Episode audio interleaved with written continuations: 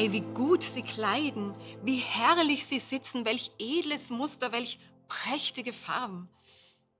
Mit diesen überschwänglichen Worten preisen die Minister und Hofangestellten das neu erworbene Outfit ihres Staatsoberhaupts in dem Märchen, vielleicht haben Sie es schon erraten, des Kaisers neue Kleider. Die 200 Jahre alte Erzählung von Hans Christian Andersen beginnt mit den Worten, Vor vielen Jahren lebte ein Kaiser, der so ungeheuer viel auf neue Kleider hielt, dass er all sein Geld dafür ausgab, um recht geputzt auszusehen. Er kümmerte sich nicht um sein Volk, er kümmerte sich nicht um Bildung, er liebte es nicht auszugehen, außer um seine neuen Kleider zu zeigen. Er hatte einen Rock für jede Stunde des Tages und ebenso wie man von einem Herrscher ständig sagt, er ist in der Ratsversammlung, so sagte man von ihm, der Kaiser ist in seiner Garderobe. Eines Tages bekam der Regent ein außergewöhnliches Angebot von zwei fahrenden Webermeistern, die in der Hauptstadt vorbeikamen. Sie seien in der Lage, unerhört kostbare Stoffe zu erzeugen, die außerdem eine wunderbare Eigenschaft besäßen. Sie wären nämlich für jeden Menschen unsichtbar, der unverzeihlich dumm oder unfähig sei. Der Kaiser, der war äußerst erpicht darauf, etwas noch nie Dagewesenes zur Schau zu stellen, also gab er den beiden Kunsthandwerkern eine große Summe Geld und die neuen Gewänder in Auftrag. Die Betrüger begannen nun so zu tun, als wären sie auf den zwei Webstühlen wochenlang fleißig zugange. Sie verlangten noch mehr Gold und feine Materialien und spielten schließlich vor, sie würden ihr Werk mit Nadel und Schere vollenden. Zuletzt erschien der Herrscher mit seinen vornehmsten Beamten. Die Weber erklärten ihm, der unsichtbare Anzug samt Umhang, sie legten ihn an und sagten, er ist so leicht wie Spinnweben, dass man glaubt, man habe nichts am Körper. Das ist das Fantastische dabei. Oh, wie sehr hübsch. Mein allerhöchster Beifall, sagte der Kaiser, der natürlich nicht zugeben wollte, nichts zu sehen und somit als dumm und unfähig zu gelten. Sein Gefolge schaute und schaute und konnte nichts erkennen, aber sie sagten wie der Kaiser, oh, es ist wunderschön. Und sie rieten ihm, die neuen Prachtkleider zum ersten Mal bei dem bevorstehenden Feste zu tragen.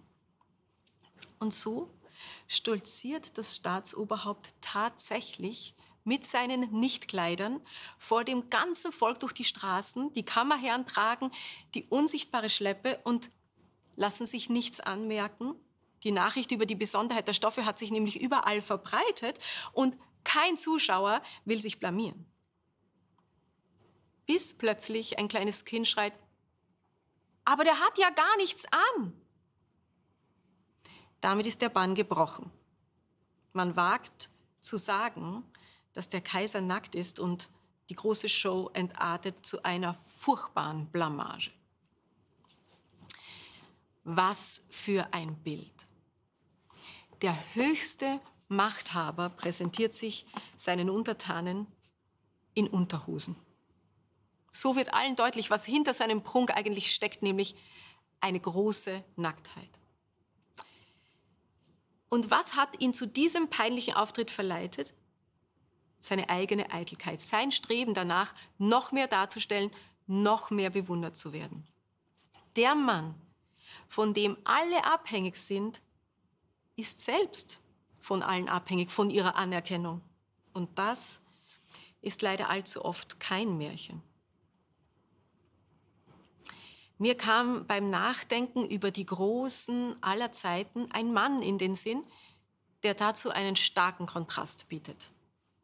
Spannenderweise nicht äußerlich, von außen betrachtet ist er genau dasselbe, ein nackter Kaiser.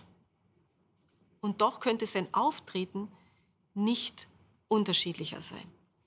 Ich lese einen Ausschnitt aus dem historischen Bericht. Jesus stand auf, zog seine Kleider aus, band sich ein Handtuch um die Hüften und goss Wasser in eine Schüssel.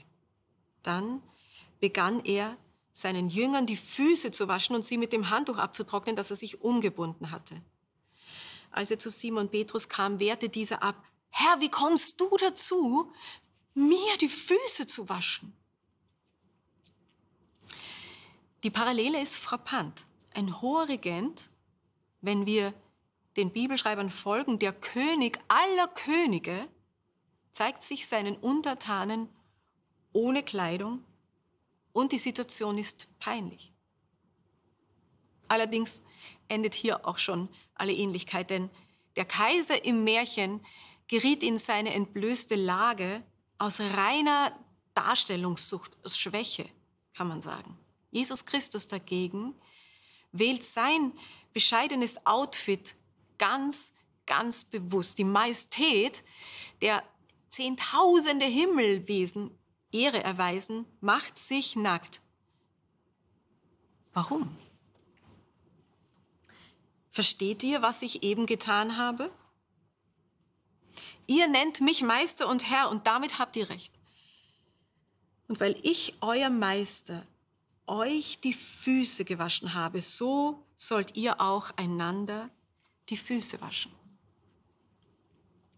Jesus macht für uns den Herrscher in Unterwäsche, weil er die innere Stärke dazu hat und ich glaube, er tut es, um uns die Augen dafür zu öffnen, von wem dieses Universum letztlich regiert werden sollte. Von einem Kaiser, der nicht für seine schillernde Erscheinung bewundert, sondern in seiner Dienstbereitschaft nachgeahmt werden will. Ich habe euch ein Beispiel gegeben, damit ihr auch so handelt. Auf geht's. Shabbat Shalom.